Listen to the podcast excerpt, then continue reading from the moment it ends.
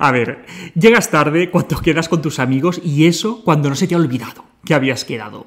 Tienes un montón de tareas pendientes desde hace ni se sabe, pero se te van acumulando y es que no hay manera.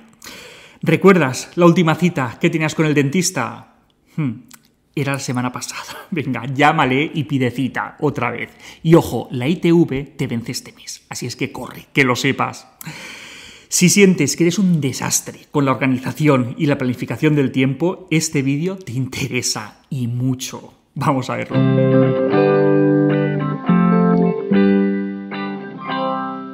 Si te pones a buscar por internet, podrás encontrarte un montón de métodos para la gestión personal. GTD, Pomodoro, método Kaizen, hay un montón. Pero hay un problema, y es que estos métodos están orientados para personas que ya son muy buenas organizando su tiempo y sus tareas, y que quieren exprimir todavía más el tiempo para ser más productivos. ¿Y qué pasa con quienes son un verdadero desastre, quienes no han tocado en su vida una agenda? Pues para vosotros es este vídeo. Cuando tienes un mínimo de complejidad en tu vida, eh, por ejemplo, cuando eres estudiante, trabajador, si tienes personas a las que cuidar, pues no puedes confiar solamente en tu cabeza, porque la memoria es limitada y cuanto mayor sea el estrés que tengas, pues más suele fallar. Vamos, que a perro flaco todos son pulgas. Entonces, la primera regla es que todo lo importante tiene que estar escrito, todo. Confía en tu cabeza lo mínimo y anótalo todo. ¿Cómo anotarlo? Vamos a utilizar dos elementos, la agenda y la lista de tareas. Vamos a empezar por esta última, por, la lista de tareas. Como su propio nombre indica, la lista de tareas es una lista de tareas. El soporte es indistinto, aunque luego nos pararemos en ese punto. La cosa es que siempre tienes que llevar contigo esta lista para anotar en tiempo real todas las nuevas tareas que se vayan presentando. Este es un punto clave, automatizar la anotación de las tareas. ¿Qué anotaremos? Anotaremos todo, todo lo que consideremos importante. Llamar a Pepe, llevar el coche a la revisión, eh, decirle a mi madre que iré a comer el domingo, eh, planchar camisas, todo. Os he dicho que teníamos dos elementos. Uno era la, lista de tareas que acabamos de ver y el otro, como no podía ser de otra manera, es la agenda. ¿Qué agenda? Pues a ser posible una de vista semanal, de esas que, las abres y que tienes delante toda la semana y que lo puedes ver todo con claridad. Lo ideal eh, sería que también la llevaras encima, aunque si te da fatiguilla, pues la puedes dejar en casa, pero lo ideal es llevarla encima.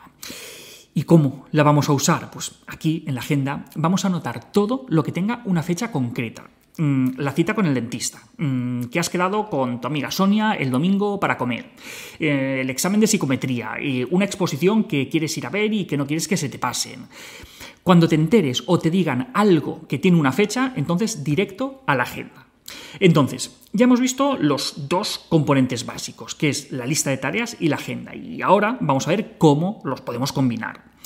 Lo ideal sería que todos los días dedicáramos un par de minutos, y realmente no es necesario más, a revisar la agenda del día siguiente para poder tener claro qué es lo que tenemos que hacer y que no se nos pase nada. Y todas las semanas, y este es otro punto clave, vamos a dedicar un periodo de tiempo, un poquito más generoso, a planificar la siguiente semana mm, no hará falta más de 10 o 15 minutos, pero sí que es importante coger el hábito de hacerlo todas las semanas. Lo ideal, pues el domingo por la tarde-noche, porque así nos pilla al final de la semana y de cara a la siguiente. ¿Y qué haremos? Pues empezaremos dando un vistazo a la semana que va a empezar, para ver los compromisos, las tareas que tenemos, comprobar si es necesario algo, alguna compra, mandarle un mensaje a alguien para que se acuerde de lo que sea, todo eso. Y trataremos de identificar los huecos en los que podemos hacer alguna tarea extra. Y aquí es donde entra en juego la lista de tareas de la que hablábamos antes. Le daremos un vistazo e iremos pasando algunas de las tareas pendientes a momentos concretos de esa semana que va a venir en la agenda. Mm, pues el martes de 3 a 5 plancharé las camisas, el miércoles por la mañana pediré la cita en la ITV, el viernes por la tarde devolveré los libros a la biblioteca, el domingo comeré con mi madre.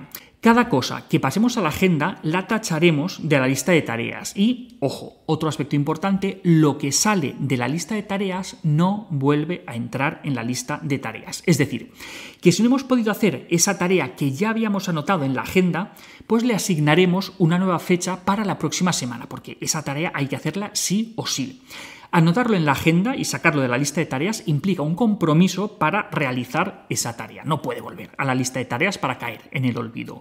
Lo que se anota en la agenda es para hacerse. A ver, visto todo esto, consideraciones generales. Primero, no os emocionéis. Como decía un antiguo paciente mío al que le guardo un montón de aprecio, decía que el papel lo soporta todo. Es decir, que puedes anotar lo que quieras, pero que no se quede ahí. Es súper frustrante programar cosas y no llegar a hacerlas. Id poco a poco. Y si veis que vais sobrados, pues poco a poco vais abarcando más, pero no os emocionéis, sobre todo al principio. Otra consideración, ¿papel o digital? Pues depende. A ver, eh, yo una lista de tareas y una agenda de papel no las toco ni con un palo, ¿vale? ¿Por qué? Pues porque es que si las pierdo estoy vendido, porque pesan, las agendas de papel pesan un montón, porque no pitan, porque no vibran para recordarme cosas, porque no se sincronizan con cualquier cacharro que, tenga delante, no hace copias de seguridad, y tampoco permite tener varios calendarios simultáneos ni sincronizados con mi mujer, con mi equipo, con... Vamos, el papel hace poco, ¿vale? Las aplicaciones nativas de Apple o de Android son lo suficientemente sencillas y lo suficientemente potentes para que sirvan prácticamente a todo el mundo. Pero a veces, eh, cuando todavía no tienes la costumbre de organizarte, pues puede que quizá te distraigan y, que te mareen más que, otra cosa. Yo mm, recomiendo, sin dudarlo, el formato digital, pero pues, cada uno tiene sus, preferencias. Y ojo, sobre todo, si optamos por lo digital, luego tendríamos el modo Pro, en el que podemos combinar varios calendarios, eh, varias listas de tareas, asignar prioridades a las tareas, programar eventos recurrentes, fechas de vencimiento, mm, listas y calendarios compartidos. Pero bueno, todo eso mejor mm, lo dejamos para cuando ya tenemos automatizado todo lo básico que os he contado. Hasta aquí. En resumen, lista de tareas donde anotamos todo lo que tenemos pendiente. Agenda en la que anotamos todo lo que tiene fecha.